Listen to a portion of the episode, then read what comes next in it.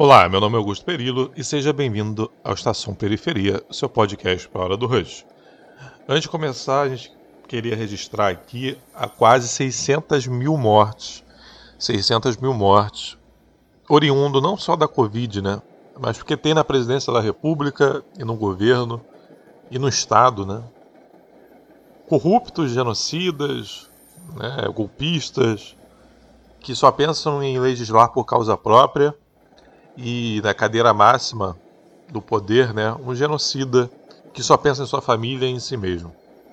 Então, a nossa solidariedade às vítimas do Estado brasileiro, né, pessoas que morreram por conta do descaso da saúde pública, do descaso na, no atraso à vacina, no descaso genocida que representa essa ideologia que está no, no, poder agora. Então, nossa solidariedade aos familiares de quase 600 mil mortes por Covid.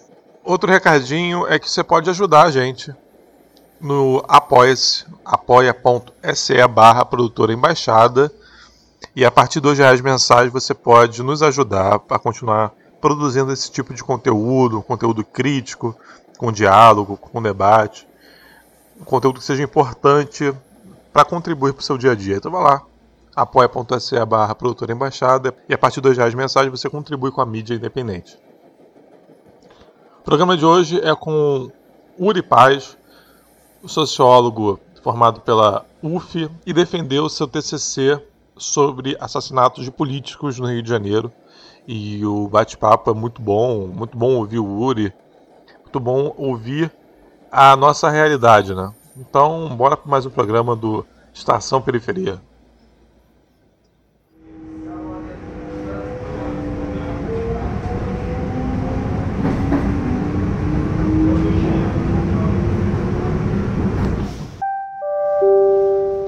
Passageiro, ao desembarcar, observe o espaço entre o trem e a plataforma.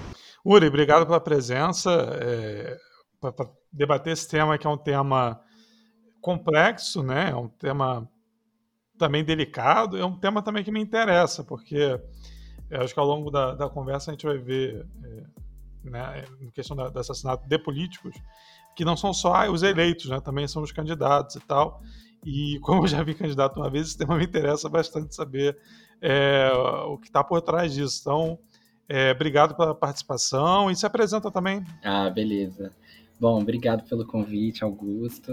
É muito bom estar compartilhando aqui esse espaço com você, não só aqui na rádio, mas também sermos colegas de faculdade, né? A gente se conheceu lá na UF. É muito bom ter uma galera da Baixada ocupando as faculdades, né? Apesar da gente saber as dificuldades que é ter que sair todos os dias para lá, ou então arrumar um lugar para ficar em Niterói, mais para o centro. É brabo, assim, mas é muito bom a gente estar. Tá vendo essas iniciativas surgindo no coração da Baixada, né? Isso é muito importante. Eu sou Uri Paz, eu tenho 24 anos, eu acabei de concluir a graduação em Sociologia, UFA, depois de cinco longos anos é, nessa batalha da Baixada para Niterói. E eu sou pesquisador vinculado ao AfroSebrap, que é o núcleo de pesquisa em raça e formação em justiça racial do SEBRAP. E eu tenho desenvolvido essa pesquisa já há uns três anos sobre assassinatos de políticos no estado do Rio de Janeiro. Essa política surgiu. Eu lembro que o start para ela surgiu no dia seguinte ao assassinato da, da Marielle Franco, a vereadora do Rio de Janeiro, né? É, eu acho que ela, esse episódio é um trauma, assim, pra gente, né? A gente sabe exatamente aonde a gente estava, o que, que a gente estava fazendo assim que a gente recebeu a notícia. E eu lembro que eu, eu, trabalhava na época numa empresa e eu acordava todo dia, 5 horas da manhã, para pegar a condição, né? E a primeira notícia que eu vi foi essa. E aí eu fiquei assim, totalmente arrasado. E eu estava no, nos primeiros dois anos da graduação, então eu estava querendo já iniciar algum tipo de projeto de iniciação científica. E aí eu cheguei para minha orientadora, Flávia Rios, e eu falei assim, Flávia, eu sou morador de Magé, a Flávia é, é paulista, então ela não, não, não tá muito habituada à geografia do Rio, né? Aí eu falei, olha, na Baixada Fluminense, a políticos são assassinados pelo menos uns três por ano, assim, só em Magé. E aí, uhum. e aí que começou o problema de pesquisa, né? Será que essa sensação que eu tinha, né, que eu cresci em Magé e vendo políticos sendo assassinados todos os anos, era uma sensação concreta ou era só uma sensação, né? E foi aí que eu iniciei essa pesquisa de tentar encontrar quais são e quem são e quando foram assassinados os políticos no estado do Rio de Janeiro como um todo. Eu quis não focar na Baixada Fluminense porque acho que eu poderia cair num viés, né? Ah, políticos assassinados na Baixada. Não, queria estudar o estado do Rio e ver se a Baixada Fluminense realmente seria a região que concentraria mais assassinatos. E aí uhum. foi aí que eu comecei a perceber o quanto que esse é um tema que não interessa muito às instituições públicas, né? Porque Sim. a União dos Vereadores do Brasil não tem dados ou não disponibiliza dados sobre assassinatos de vereadores.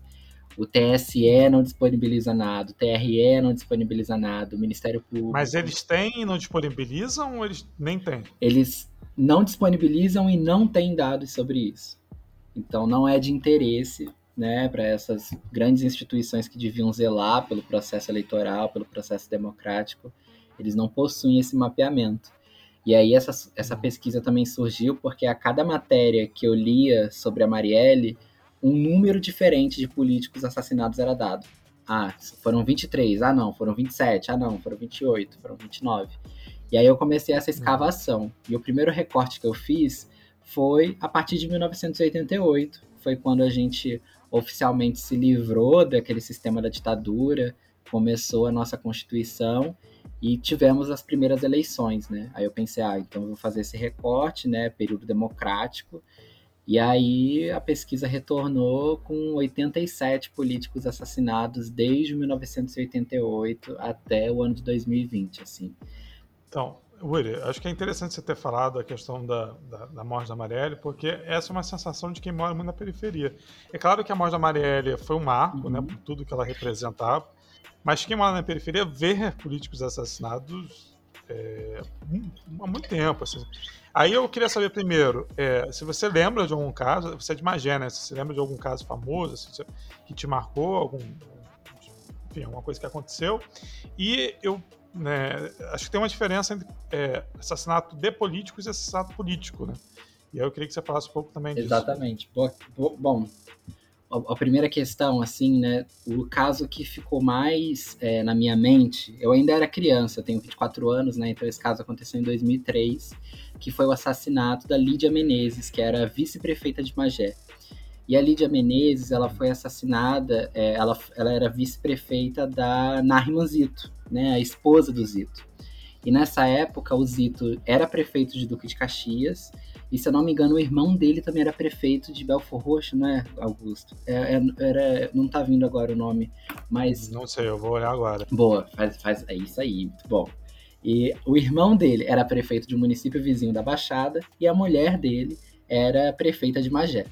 Só que essa eleição, né, entre a Narimanzito e o e, em Magé, ela aconteceu em meio à disputa com os Cosolino, que é uma outra família Belfor Roxo. De Belfor Roxo, Roxo, né? O irmão do Zito era prefeito de Belfor Roxo na época. Então assim, o Zito estava expandindo a família dele, né?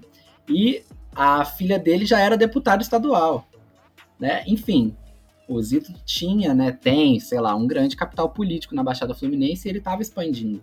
E antes da Narimanzito ser eleita em Magé, ocorreu um rastro de sangue em Magé de diferentes é, campos dessa disputa política entre o Zito e o Cosolino. Então morriam assessores dos Cosolino, morriam um assessor do Zito, e aí acabou culminando no assassinato da vice-prefeita é, Lídia Menezes.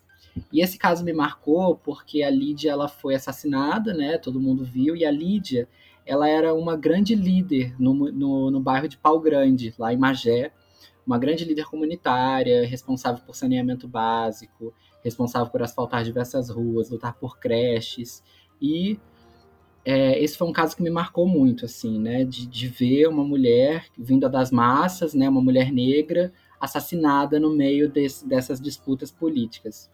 E a outra morte que me marcou muito foi o assassinato do próprio marido da Núbia Cosolino. Que foi aí que eu pensei, caraca, se nem quem é do Cosolino tá a salvo, imagina as outras pessoas que estão tentando fazer política que saem desse de, desses nomes, né, desses grandes nomes da Baixada Fluminense. Esses dois casos me marcaram muito. Qual foi a sua segunda pergunta que eu esqueci? Desculpa. A diferença do assassinato Isso. político e assassinato de político. Isso. Esse foi o primeiro, um dos primeiros recortes assim da, da minha pesquisa, né? Por que é que eu estou me dedicando a, a pesquisar assassinatos de políticos, que seriam esses políticos mais profissionais, assim, né? Entre aspas, profissionais, que seriam os candidatos, que seriam os vereadores, que seriam os deputados, os prefeitos, e não políticos de uma maneira geral. Você é um político, né? Você é uma pessoa que você tem um podcast, você tem uma militância nas ruas, você sabe que você está fazendo política, mas não necessariamente você precisa é, entrar na lógica da política tradicional de se candidatar para ser um político, né? Só que eu preferi fazer esse recorte porque a minha intenção é, sempre foi dialogar de alguma forma com alguma produção de política pública para olhar para a Baixada Fluminense do ponto de vista de garantir as eleições. Então, fiquei pensando que a criação de um relatório que pudesse ter essas mortes, esses assassinatos de políticos profissionais, seria quase como responsabilizar o TSE e o TRE por isso. Porque, assim, os assassinatos políticos né, de lideranças comunitárias, de líderes estudantis, de grêmios, enfim, acaba indo para um outro ponto, assim, dessa violência, né? E quando eu faço esse recorte de políticos, eu estou querendo atacar justamente nessa figura da democracia, justamente nessa figura de que nem os políticos oficiais, né, os candidatos, os vereadores, eles estão a salvo dessa lógica de violência da Baixada Fluminense. Mas é, mas é importante destacar, e isso foi até uma questão que foi levantada durante a defesa do meu trabalho, que o assassinato político e de político eles não estão cortados, né? não existe uma diferença entre os dois. Um sustenta o outro. O que eu quis fazer aqui foi realmente um recorte de estabelecer quantos foram, aonde e como foram assassinados esses políticos profissionais, os vice-prefeitos, os prefeitos, os vereadores e os candidatos a vereadores e os ex-vereadores. Eu acho muito interessante que você ter falado dessa liderança, né, dessa mulher que era uma liderança popular. E pelo que eu entendi, eu não conheço, mas pelo que eu entendi na sua fala, ela tinha um posicionamento realmente voltado né, para a sua comunidade e tal. E é, a gente pode dizer que se saiu uma nota de jornal, foi muito sobre esse caso, ou, ou pode ter até rolado alguma uma coisa na TV e tal, mas logo depois veio o apagamento, veio, enfim, o esquecimento dessa, dessa, desse fato. Você acha que a região, a Baixada Fluminense, ela contribui para esse apagamento dessas figuras? É, contribui bastante, assim. Tem, tem alguns estudos, assim, que mostram como a Baixada Fluminense foi sendo construída desde da década de 40, da década de 50, como esse território periférico, esse território perigoso, esse território que não tem lei, que não tem ordem, esse território de pobreza. E aí a gente começa a ver como que esses territórios que são construídos dessa forma, né, como o território da falta, como o território da pobreza, como o território da violência, a mídia, né, como um todo que tem esse grande poder, até hoje, mesmo com a internet e tal, uma coisa é quando a gente vê uma notícia colocada por lideranças de suas comunidades no Twitter. Outra coisa é quando a notícia aparece no Jornal Nacional. Existe ali uma legitimidade de que aquele é um fato relevante, né? E a gente vai vendo assim que tudo que acontece na Baixada Fluminense em relação à violência é quase como se fosse ah, mais um dia na Baixada.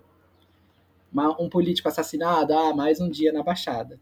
E a narrativa da polícia quando vai tratar desses casos, é sempre tirar o peso político dessas, dessas mortes. Então eles falam, ah, o assassinato do, na, na, nas últimas nas eleições de 2016 tiveram quase sete assassinatos é, de políticos, de candidatos, assim, em sequência na, na Baixada Fluminense.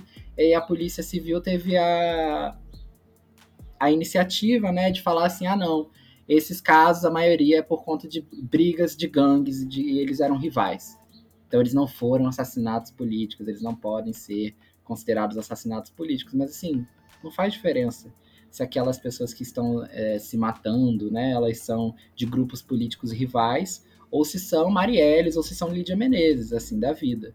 porque essa violência colocada por esses grupos é, duelando entre si vai resvalar em pessoas como você, que não tem um padrinho político, que não tem um sobrenome da oligarquia da região, porque se eles se sentem confortáveis de cometer assassinatos à luz do dia para matar rivais que são de grupos é, criminosos distintos, imagina quem não é que está querendo fazer uma política que seja mais democrática e aberta, né? Não, total. É uma coisa pesada mesmo de se pensar.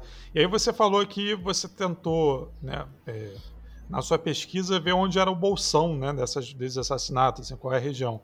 E aí, onde, onde você chegou nessa, nessa pesquisa? É a Baixada mesmo? Sim, a Baixada Fluminense é a região que concentra a maior parte do, dos assassinatos de políticos.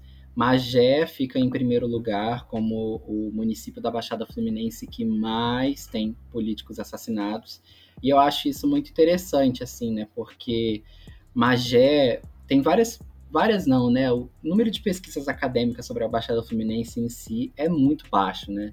É um território vasto, é um território que tem milhões de pessoas. E assim, do ponto de vista político, acho que é importante ressaltar que depois do Rio de Janeiro, quando você soma toda a região da Baixada Fluminense, é aí que a gente tem o maior número de eleitores.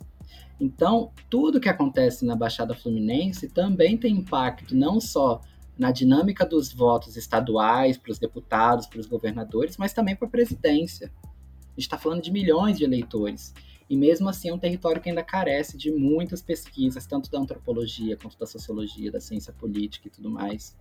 E aí, essa, essa a, a pesquisa que eu fiz voltou, né, com 14 políticos assassinados em Magé, nove na capital do Rio de Janeiro, sete em Nova Iguaçu e seis em Duque de Caxias. Então, Magé, Nova Iguaçu e Duque de Caxias são os municípios que mais acumulam esses assassinatos.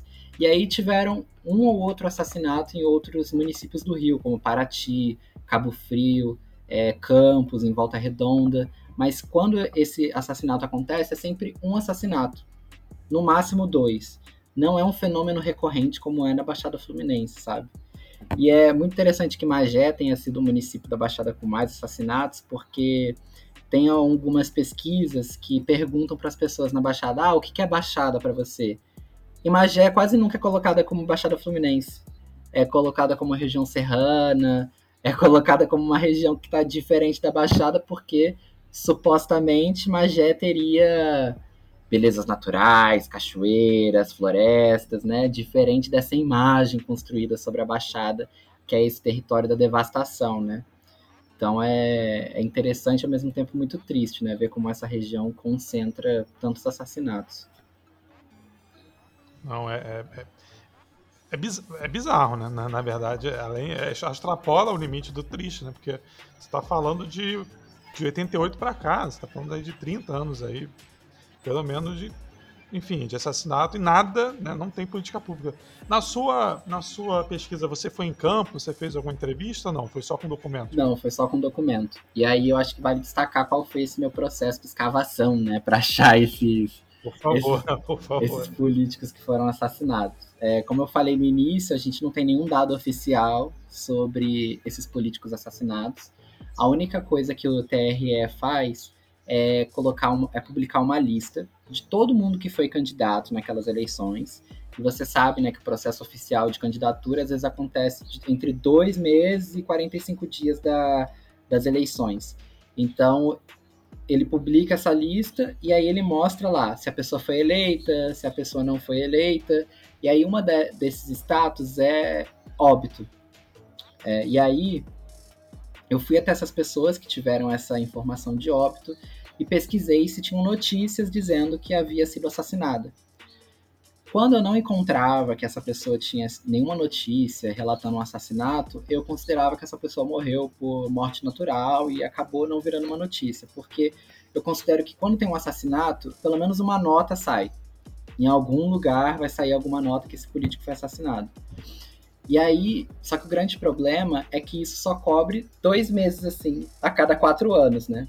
Então é um, é um tempo muito curto para eu saber desses políticos. E se esse político é assassinado dois dias depois que ele tomou a posse, ele já não entra mais nessa lista. Para essa lista ele ficou vivo. E aí eu fui pesquisando entre a década de 80 até o início dos anos 2000, até 2010, eu fui no acervo da Biblioteca Nacional e fui lá pesquisando nos jornais impressos da época, o Fluminense. Mas, Uri, só uma dúvida que ficou. A, a, sua posse é tanto vereador, prefeito, deputado, ou só vereador e prefeito? Como é que é? É, vereador, prefeito, deputado estadual, deputado federal, é, todo, todos os políticos que fazem parte dessa, que podem ser eleitos, né, pelo, pelo voto. Ah, entendi. Deixa eu até colocar aqui a, a lista para falar para todo mundo. São os políticos eleitos, né, vereadores, prefeitos, vice-prefeitos, deputados estaduais, federais, senadores, governadores e presidentes. Eu considerei também ex-políticos que foram é, lideranças que ocuparam esses cargos que eu falei e não ocupavam mais no momento que eles foram assassinados. Eu achei interessante colocar essa categoria de ex-políticos, e é muito baixo também o número de ex-políticos assassinados. Mas é importante porque a pessoa pode ter feito um mandato de oito anos, é, saiu né, da, da vereança e foi assassinada. Eu acho que é importante colocar essas pessoas na, nesse quantitativo, né? Porque a pessoa. Acho que é muito difícil alguém que consegue se aposentar da política, né? De sair da política e. Não, não, enfim, não tem mais nenhum ato, né? E aí eu considerei os candidatos, os ex-candidatos e os pré-candidatos. Esses pré-candidatos são as pessoas que, assim, dois anos antes das eleições, todo mundo já sabe que ela vai se candidatar. Né? Ela já está fazendo campanha, ela já está é, movendo as pessoas em torno da sua candidatura, e eu também considerei. E os é, funcionários da administração pública. Eu considerei eles porque eu fui vendo que existia um certo padrão de assassinato de secretário de obras, secretários de saúde, secretários de grandes pastas, assim, né, que costumam receber muitos recursos nas prefeituras, eu comecei a ver que a, aconteciam assassinatos dessas figuras, né? E aí eu achei interessante também colocar na pesquisa, porque você matar o secretário do prefeito tal é você mandar um recado para aquela administração, né? Então achei muito importante considerar é, essas figuras. E aí, como é que você conseguiu de fato encontrar isso? Como é. foi? Ah, é, voltando. E aí eu fui até esse acervo da Biblioteca Nacional, fui pesquisando nesses jornais que estão escaneados, inclusive é muito legal assim o acervo da, da Biblioteca Nacional, tem jornais de 1500, 1600, é muito é muito legal ver essa, essa trajetória assim de documentos tão, tão legais e, e eles foram escaneados de uma forma que você consegue digitar e pesquisar no jornal a partir do texto. Então, assim, fantástico, assim, é, esse, esse investimento público, né, na digitalização desses jornais. Porque imagina se eu tivesse que ler jornal por jornal, a cada edição, todos os dias, para saber se, se teve algum assassinato. E aí eu fui buscando nesses papéis, e aí era, é muito interessante porque é um padrão desde a década de 80, né? Quando um político é assassinado, geralmente a notícia já fala: três outros políticos já foram assassinados nesse ano. Aí eu ia lá e buscava essas outras três pessoas. E aí eu ia fazendo essa bola de neve. Em um político que eu assassinava, eu achava mais três, eu achava mais quatro. E aí chegava um momento em que eu já tinha todos os nomes da, daquele momento. E aí eu fui construindo esse, esse banco de dados. E é muito interessante também ver como o padrão dessas mortes mudou. Da, da década de 80 até mais ou menos 2005, 2006, as mortes aconteciam de maneira um pouco mais sutil. Geralmente o corpo sumia e aparecia em algum rio da Baixada Fluminense alguns dias depois. É, as pessoas ficavam procurando esses políticos acreditando que eles estavam sequestrados e aí eles amanheciam mortos, jogados em algum lugar. Só que a partir de 2005, 2006, as mortes começaram a ser por execução em via pública. Em Magé, teve um político que foi assassinado no estacionamento da, da Câmara Municipal, no meio-dia. Então, assim, é, é, interessante ver como houve também uma, uma mudança assim, desse tipo de morte. É, não sei nem o que dizer, na real. É, mas tem algum padrão de gênero também, de raça? Esse foi, essa é uma questão muito interessante, assim, porque de todos esses políticos que foram assassinados, 80 deles são homens né, e seis mulheres. Então, num primeiro momento, a gente pode pensar assim, ah, legal, né?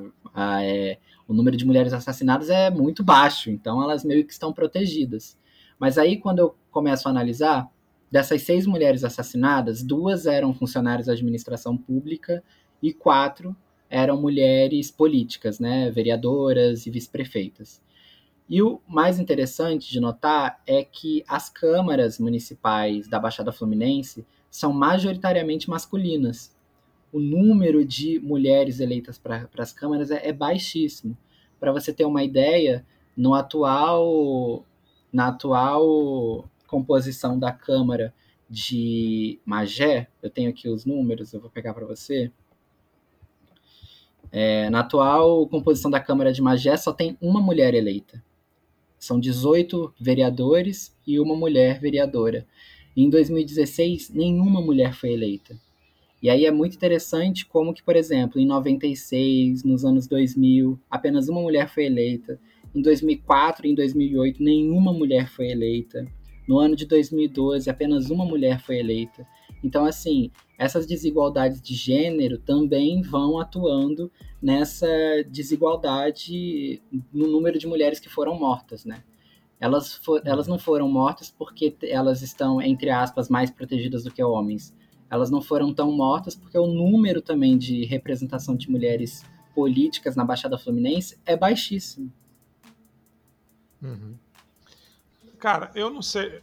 É, você já deu assim, a sua seu horizonte nesse, nesse sentido, assim, que é uma parada que a gente sempre discute quando a gente vai discutir assassinato político na Baixada que a gente sempre fala assim, ah não, olha só, mas eles se matam entre eles. Assim, a gente que é de esquerda, não, fica tranquilo porque o que eles disputam é poder entre eles, a gente que é de esquerda não, não, incomoda. O que incomoda. O que faz os caras apertarem o gatilho é interesse econômico normalmente, e a gente nem tá meio envolvido nisso. Isso se confirma ou não? Assim, você viu bastante gente de, de esquerda, de oposição, como é que é esse cenário político mesmo, né, dessas mortes? Bom, é no início, assim, esse fenômeno dos assassinatos de políticos estava é, muito concentrado em candidatos do PDT. Isso foi muito interessante, assim, na primeira década, de 88 a 98, a maior parte dos políticos assassinados eram do PDT. Depois, esses assassinatos começaram a ir para a direita e para centro-direita, assim, para esses partidos de direita e centro-direita, que de uma maneira ou de outra são os partidos em que mais carregam esses, essas figuras, né, que estão ligadas a execuções na Baixada Fluminense, que estão ligadas a essas famílias é, coronelistas, né, com essas práticas de passar o bastão de pai para filho. Mas eu acho que é, é preciso ter cautela, assim, nesse argumento de que as candidaturas de esquerda na Baixada Fluminense não incomodam porque eles estão se matando entre si. Tem um, um pesquisador que se chama Juan Albarracin. Ele é um pesquisador de uma universidade americana e aí ele veio fazer pesquisa na Baixada Fluminense. Ele veio fazer pesquisa em 2018. E aí, no trabalho de campo dele, né, eu não fiz trabalho de campo, o Juan Barracin fez trabalho de campo, o André Rodrigues é um outro pesquisador que também fez trabalho de campo na Baixada Fluminense, a Adriana Barreto também é uma outra pesquisadora que fez trabalho de campo pensando, e todos eles pensam nessa dinâmica da violência política na Baixada. Como é que essas lideranças políticas são afetadas por essa violência. E aí eles têm um argumento que acabam entrelaçando entre si, que é o seguinte: se eu tenho um quadro lá em Belfor Roxo de duas de dois ou três grupos políticos violentos se matando, né, entre si, eu crio um ambiente em que a liberdade de voto ela não é tão grande assim. Porque as pessoas se sentem amedrontadas de votar na, na pessoa que ela realmente quer votar. Primeiro, porque se tiver alguma prática, por exemplo, de. Isso é muito comum. Existe uma comunidade, e aí naquela comunidade o candidato X pode entrar, mas o candidato Y não pode. Quando isso acontece, você já está cerceando alguma parte do processo democrático você não está permitindo que o livre debate de ideias ocorra ali.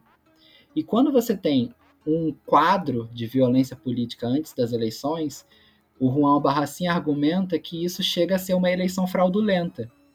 Chega a ser uma eleição fraudulenta porque as pessoas não estão tendo clareza e não estão tendo a oportunidade de ter aquele momento de voto como um momento de debate de ideias, como um momento em que a pessoa pode expressar a sua mais pura vontade nas urnas. O que acontece é o contrário.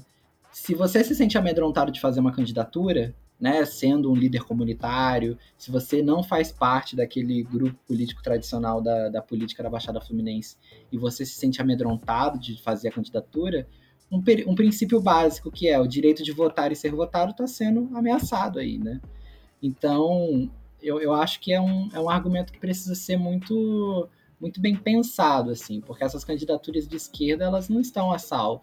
Vai lá ameaçar 50 votos da, da família Cosolino em Magé para você ver se você realmente assim é tão imune a esse tipo de violência, não é? Uhum. Não, perfeito, assim. E você é, parou em 2020. A pesquisa é 2020.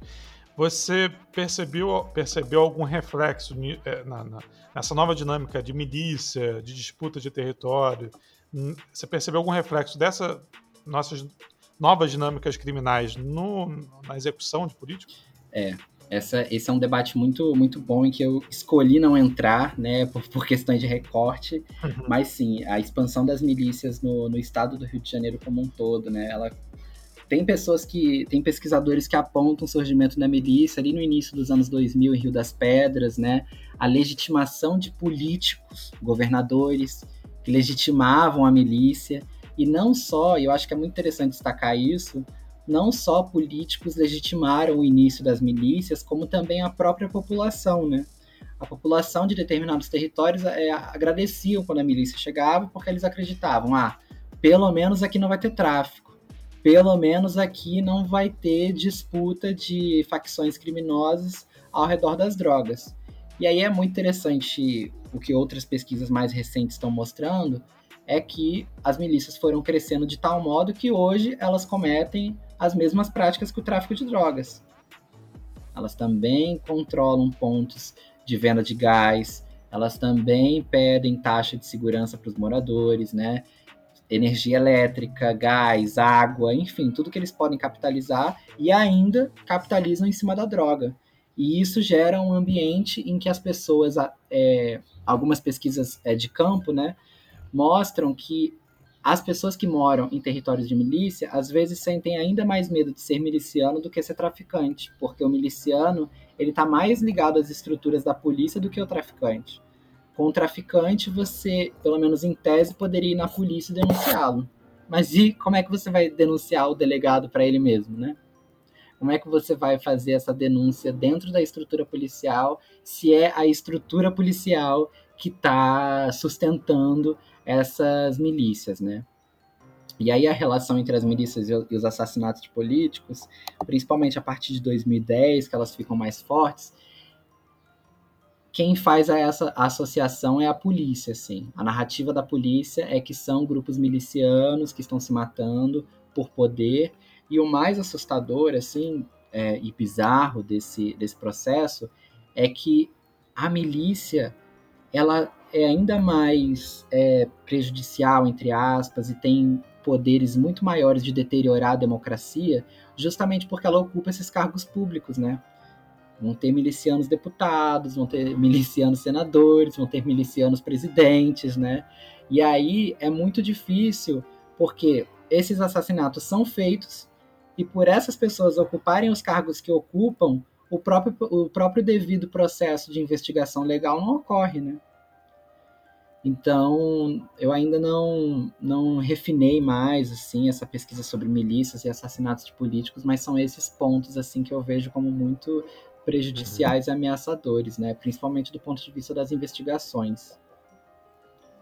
Não, não, sem dúvida, porque além da execução tem um apagamento, né? E a coisa fica muito mais complicada, muito mais arenoso. Uhum. Ô, ô Uri, depois de tudo isso que a gente conversou, que você falou, tem democracia no Brasil? ah, que pergunta, né? Que pergunta. Olha. Não, porque eu, eu faço live, acho que todo dia, pelo menos todo dia na, na Twitch, de noite, para comentar as notícias do dia e tal. E aí todo dia eu tenho que falar, gente, é, eu, eu pato nessa tecla realmente, acho que praticamente todo dia, que é a gente fica falando que na defesa de um Estado democrático de direito e tal, como se houvesse ou como se houve em algum momento um Estado democrático de direito. Né? A gente teve ganhos democráticos, mas um Estado democrático de direito, não. Na sua fala, isso, assim, dá um holofote gigante para isso que eu estou falando agora. Uhum. Mas eu queria ouvir de você, assim, né, de uma pesquisa que a gente está falando de um direito que deveria ser sagrado dentro de qualquer democracia, seja burguesa, né, que é o direito a voto. E esse direito não é respeitado. É verdade. A democracia, então, de fato? Como é que é? É. Bom, eu vou, vou, vou recortar sua pergunta. Vou, vou responder assim. A democracia no Rio de Janeiro, que foi o que eu me detive, assim, né, a estudar a democracia no estado do Rio de Janeiro, é, eu diria que não. E na Baixada Fluminense também. Né? Exato, né? eu diria que não. Não existe democracia, um sistema democrático robusto, um sistema democrático que garantam às pessoas o direito de votar e ser votado no, no estado do Rio de Janeiro como um todo, assim, porque é, especificamente na Baixada Fluminense, eu fico pensando que a democracia ela não é apenas um conceito, mas a democracia ela é uma materialidade, assim. E o que, que eu quero dizer com isso? Eu quero dizer que a gente não tem democracia se a gente não tem um sistema público de saúde funcionando. E esse é um grave problema na Baixada Fluminense. A gente não tem um sistema de saúde que consegue dar conta das pessoas que moram, né? E, e, e, eu falo isso, acho que até acho que é até importante falar isso. Assim, eu sou da Baixada, né, né? Eu nasci em São Paulo, mas com quatro anos eu me mudei para Magé, que é a cidade dos meus pais. E faz alguns meses que eu me dei conta que dos quatro avós que eu tive, né, dois parte mãe, dois parte pai, três deles eu perdi pela ineficiência do SUS na Baixada Fluminense. É, um, a minha avó ela teve um infarto e aí ela não lá em Magé em Piabetá não tinha uma máquina de reanimação e aí ela morreu ali aguardando atendimento um avô meu é, caiu de bicicleta lá em Magé teve um traumatismo craniano e ele precisou ficar na ambulância assim circulando em Petrópolis, em Duque de Caxias, no Rio de Janeiro, para conseguir achar uma vaga sangrando na ambulância por três horas, sabe? E aí eu acho que é importante destacar isso, porque como é que a gente vive num ambiente democrático se a gente não tem um hospital que funcione?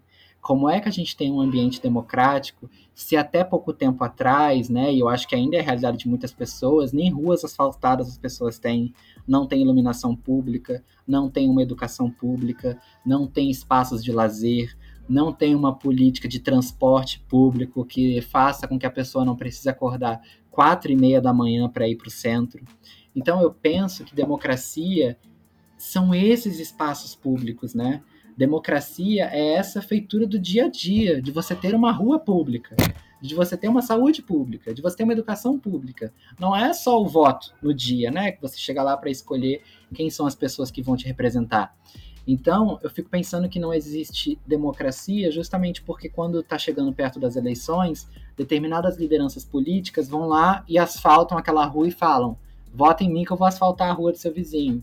Quando determinadas lideranças políticas melhoram o sistema de exames é, do, da cidade alguns meses antes da eleição, falando que aquela melhoria vai ser para o restante do ano.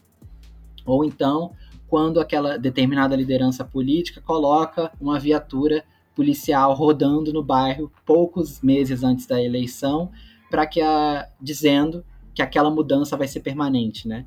Então, no final das contas, quando a gente tem esse cenário de extrema precariedade mesmo de serviços públicos na Baixada Fluminense, esses políticos, né, que estão aí há décadas, acabam operacionalizando a pobreza, acabam operacionalizando a precariedade para se manterem no cargo e para ter voto. E aí a violência é um desses braços, né? Quando não funciona esse estelionato eleitoral, eles partem para a violência, né? Seja quando surge Lídias Menezes, né, como foi o caso de Magé, seja quando surge Marielle Franco, como foi o caso do Rio de Janeiro, ou quando são grupos disputando entre si. Então eu fico pensando nisso, assim, que é a, a democracia no Brasil, especificamente no Rio de Janeiro, especificamente na Baixada Fluminense, tem muito a se consolidar, principalmente do ponto de vista da, das precariedades que a gente vê na região. dos índices de violência e da falta de oferta de serviços públicos. Eu acho que só aí a gente pode começar a falar de democracia com, com D maiúsculo, sabe? Uri, Uri, quanto tempo tu demorava para chegar na UF? Ah, três horas. Três horas e meia. Para chegar pra lá. chegar lá. É isso, cara. Eu acho que esse é o resumo do que a gente Uhum. falando.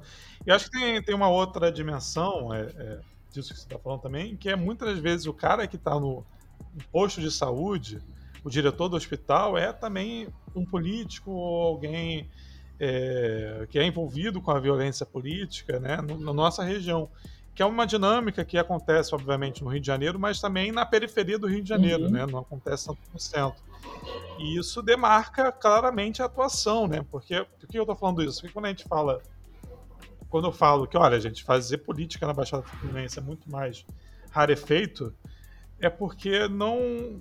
Toda a pauta é vinculada de, uma forma direta ou indireta com essa questão que você está tratando, que é da violência como único instrumento de controle, de organização, de, de imposição de medo, de, enfim, é, é muito cho- forte o que você está trazendo, mas eu acho que é muito importante as pessoas ouvirem, né? De certa forma. Exatamente. Ô, Uri, tem alguma coisa que você queria falar que eu não perguntei da, da sua pesquisa? Ou qualquer coisa que você queira falar? Não, acho que a gente conseguiu abordar bastante, assim, o quanto que esses assassinatos estão concentrados na Baixada Fluminense. Eu acho que é importante também mencionar esse é, o número de mulheres que foram assassinadas, né, que são quatro, mas que isso tem a ver com, com essa baixa representação de mulheres na, na política da Baixada e também o quanto que, o quanto não, né, e o fato de que essas quatro mulheres eram mulheres negras. Três mulheres foram em Magé e uma mulher negra no, na cidade do Rio de Janeiro, que foi a Marielle Franco, assim. Então acho que é, é muito importante para a gente pensar também que a Baixada Fluminense é um território de maioria preta e parda, né, no, no, no estado do, do Rio de Janeiro, e ao mesmo tempo que sofre com essa baixa representação de mulheres, quem são essas mulheres que são assassinadas, né? Acho que é, é muito importante uhum. pensar nisso, assim, como que é... Teve uma vereadora assassinada em Nilópolis, acho que é, passou por você, talvez, não sei. Ela era do PMDB, é, acho que é Márcia o dela. E aí o, o ela era suplente de, na, na, na, presidência de alguma comissão em Nilópolis, ela era suplente. E aí o presidente foi preso na época, que era o Carneiro, que era um baita matador aqui da área. E ele tinha dado o recado, quando ele foi preso, que ninguém era para assumir a presidência, porque ele ia voltar. E ela assumiu a presidência. Quando ele foi. Eu não lembro se ele foi solto ou nesse período ela foi executada em Nilópolis. Acho que isso mostra um pouco também como é que funciona essa questão de gênero. Né, Caraca, sim. De certa forma. Isso foi quando? Cara, 2000 alguma coisa. Caramba. 2000, 98, mentira. 98, 98 tá vendo? Tá. Não é, mas é isso, é falta de.